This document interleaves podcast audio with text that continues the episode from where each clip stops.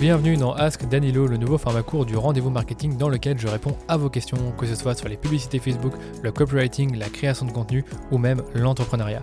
Si vous avez une question spécifique sur un de ces thèmes, je vous ai mis un lien dans les notes de l'épisode pour enregistrer votre question et me la soumettre. Vous pouvez également me la poser sur LinkedIn ou sur Instagram si vous n'êtes pas à l'aise avec l'audio. Donc aujourd'hui, j'ai une question d'Alex qui me pose la question suivante. Quand on a du mal à quitter la phase d'apprentissage, est-ce que le fait de mettre un événement de conversion tel que l'ajout au panier permettrait d'obtenir de meilleures performances de vente? Et moi, je vais même aller un peu plus loin et répondre à la question euh, faut-il sortir de l'apprentissage limité sur Facebook pour générer de bonnes performances? Je vais vous donner ma réponse honnête là-dessus. D'abord, qu'est-ce que c'est la phase d'apprentissage? Lorsque vous lancez une nouvelle campagne ou une nouvelle audience dans une campagne existante, Facebook ne dispose pas toujours des données nécessaires pour diffuser votre publicité d'une manière aussi stable que possible. Et donc, afin d'obtenir ces données, Facebook doit diffuser vos publicités à différents types de personnes pour découvrir celles qui sont les plus susceptibles de vous obtenir les événements d'optimisation au coût le plus bas. C'est ce que Facebook appelle la phase d'apprentissage parce que vous avez des résultats qui sont un peu instables étant donné qu'il y a certaines journées vous avez des bons résultats et d'autres journées vous avez des moins bons résultats. Donc Facebook dit quand on est en phase d'apprentissage, généralement, on a des moins bonnes performances. Ça, c'est la théorie.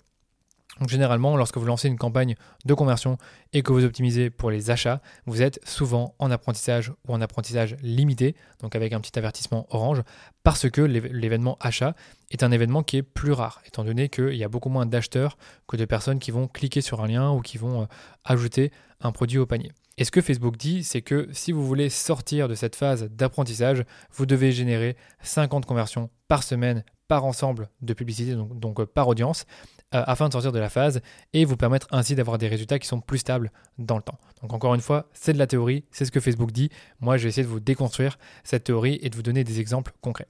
Donc le problème avec la phase d'apprentissage, c'est que à moins de dépenser des centaines d'euros par jour par campagne, il est rare d'atteindre les 50 conversions par semaine par ensemble de pubs, parce que généralement un achat va peut-être coûter entre 10 et 50 euros. Donc je donne vraiment des achats qui coûtent pas très cher et d'autres qui coûtent un peu plus cher.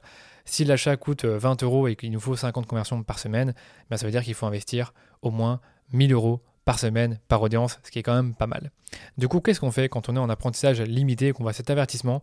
Est-ce qu'on va relancer la campagne? Est-ce qu'on va changer l'événement? C'était un peu la question d'Alex finalement, c'est est-ce que le fait d'utiliser un événement de conversion plus fréquent comme l'ajout au panier permettrait de générer des meilleures performances de vente? Bah, Pour moi, la réponse, elle est non. pour l'avoir testé des centaines de fois avec un événement de conversion comme l'ajout au panier, oui, Alex, tu vas sortir plus facilement de la phase d'apprentissage, mais tu auras très souvent des coûts par achat plus élevés parce que tu optimises pour des ajouts au panier et non des achats. Ce que, ça veut dire, c'est que quand tu cherches des personnes qui ajoutent des produits au panier, ce ne sont pas forcément des acheteurs. C'est ça qu'il faut bien comprendre et Facebook en fait l'identifie grâce à des signaux. Si moi je vais sur des sites comme euh, Zalando, Amazon, euh, Nike et que j'ajoute plein de produits au panier et que j'en achète aucun, Facebook m'identifie comme une personne potentiellement acheteuse mais qui n'a pas encore acheté. Et donc quand un annonceur va montrer de la publicité et qu'il cible en priorité les personnes qui euh, ajoutent au panier, donc en gros qui optimisent la diffusion de ces pubs pour toucher des personnes comme moi, eh ben il va me toucher moi. Et le problème c'est qu'il y a des chances que je n'achète pas, étant donné que je n'ai pas forcément acheté sur d'autres sites. Je ne sais pas si vous voyez un peu la logique. Et donc du coup, optimiser comme le dit Facebook pour un événement qui se produit plus souvent, c'est pas forcément la meilleure solution, même si vous sortez de la phase d'apprentissage. D'ailleurs, en début d'année, j'ai partagé sur LinkedIn les chiffres d'un test d'optimisation que j'ai fait pour un produit qui coûte assez cher, donc des néons à plus de 200 euros, et qui prouve qu'il faut oser optimiser pour l'achat. Donc j'ai fait une campagne. C'est une campagne qui est en cours en réalité, et elle est optimisée pour l'ajout au panier, parce que je me disais bon. Euh, l'achat néon, c'est pas donné, ça coûte un peu cher. Je préfère faire euh, l'ajout au panier pour avoir beaucoup plus de données et potentiellement avoir plus d'achats. Donc on a commencé comme ça. Première semaine, on a dépensé 458 euros. On a eu 177 ajouts au panier et on a eu deux achats pour un ROAS, donc un retour sur investissement publicitaire de 0,77, ce qui veut dire qu'on perdait de l'argent. La seconde semaine, j'ai juste changé l'événement d'optimisation et j'ai mis achat à la place d'ajout au panier. Seconde semaine, on dépense 502 euros on a eu 65 ajouts au panier, donc beaucoup moins, mais on a eu 7 achats. Et depuis, bien sûr, je suis resté en achat.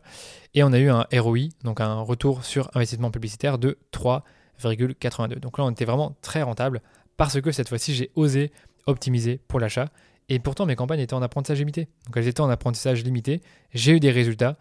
Et ce que ça montre vraiment, c'est qu'il faut tester les choses. Je ne dis pas forcément que la solution que j'ai euh, euh, identifiée pour moi ou pour mes clients marche à tous les coups, mais vous devez la tester. Donc si je dois vraiment répondre à la question d'Alex, c'est que je déconseille de forcément changer l'événement de conversion pour soi-disant sortir plus vite de la phase d'apprentissage et soi-disant avoir des meilleures performances. C'est ce que dit Facebook.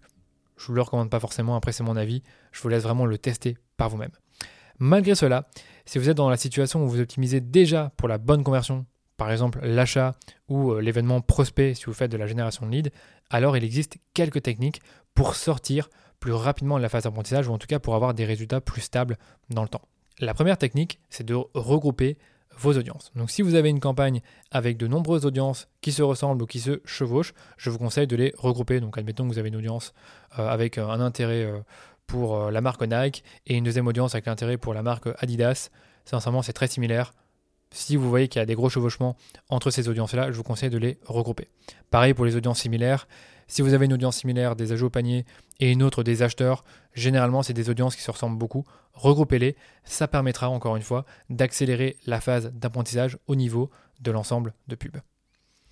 Deuxième petit conseil, c'est d'augmenter la taille de vos audiences, que ce soit en retargeting ou en acquisition il est intéressant d'avoir des audiences qui sont plus larges pour avoir plus d'événements de conversion potentiels qui permettront à Facebook de mieux optimiser vos campagnes et de trouver des acheteurs sur euh, plusieurs semaines ou plusieurs jours en tout cas, ce qui permettra de sortir logiquement plus facilement de la phase d'apprentissage. Et en tout cas, c'est ce que dit Facebook. Hein. Généralement, quand vous êtes en phase d'apprentissage ou quand vous êtes en apprentissage limité, Facebook vous dit il est possible que votre audience soit trop petite ou même vous envoie un avertissement s'il ressent dès le départ que l'audience est trop petite.